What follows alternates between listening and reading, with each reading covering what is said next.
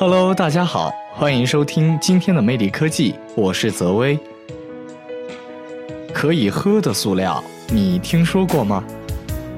一杯清水放进去一个塑料袋，几分钟后，塑料袋融化于水，演示人拿起杯子一饮而尽。这可不是什么魔术表演，演示人是智利 Solobag 公司总经理罗贝托·阿斯泰特。前不久啊，该公司在智利首都圣地亚哥举行了这场轰动全球的新闻发布会。这项技术完全属于中国制造，研发方为华南理工大学高级工程师崔岳飞。这种神奇的水溶性塑料袋原材料是聚乙烯醇，又称 PVA。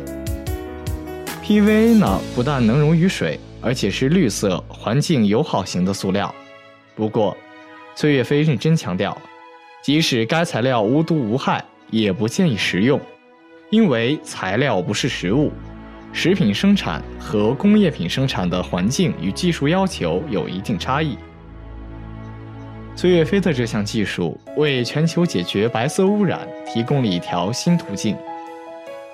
未知的领域充满了新奇，也布满了荆棘。崔岳飞遇到的第一个挑战：如何让 PVA 的生产变成像生产塑料一样简单？塑料具有可塑性，一般通过加热达到熔点以上，可实现流动性。可 PVA 并不具备这种热可塑性。崔岳飞说：“没有任何现成的研究成果可借鉴，只能摸索着前进。”为了降低 PVA 的熔点温度，实现低温加工，他找来了各种原料与之一一匹配。从第一代技术升级到目前产业化量产的第三代技术，先后筛选了近五百种原料，最终淘汰掉常规使用的一些有毒有害物质。经过长达六年的长跑，崔岳飞终于完成无毒无害、冷水可溶聚乙烯材料的热塑性加工技术突破，拥有三十六个相关专利，形成专利池。而阿斯泰特在中国寻找这种材料已经有两年多了。当他看到崔岳飞的这项技术，便立刻与其合作，负责国际市场的推广和销售。这就出现了本文开头的一幕。今年七月，智利颁布禁塑法，将禁止全国所有超市、商铺向购物者提供塑料袋。智利有可能成为美洲首个禁塑国家。崔岳飞也十分看好此市场前景。他说：“每年有八百万吨塑料流入海洋，导致海生物死亡。减少白色污染不仅是智利，而是全球保护环境的必然趋势。”在 PVA 水溶性材料的产品研发成功后，二零一六年六月，巨石化学股份有限公司和崔岳飞正式成立广东聚益新材有限公司。并通过华南理工大学转让了三项相关技术性专利。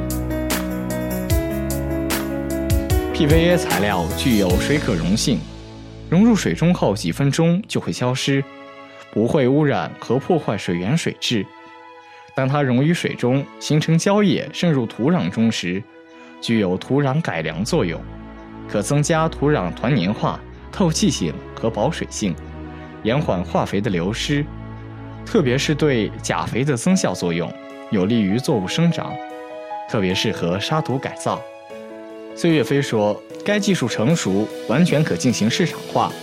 目前唯一缺的就是市场。新材料如何导入市场，让市场接受，让民众认可，还需要时间。评价一项技术是否成功，要看其能否全面推开应用。他说。目前第三代技术生产的原料单价仅为普通塑料的一点五倍左右，希望到第五代技术实现时，与普通塑料价格相近的成本，进入一次性包装和消费薄膜应用领域。他正在寻找更多企业共同推广该技术。好了，今天的魅力科技就分享到这儿，感谢大家的收听，欢迎可关注荔枝 FM 相思湖广播电台。继续收听其他精彩节目。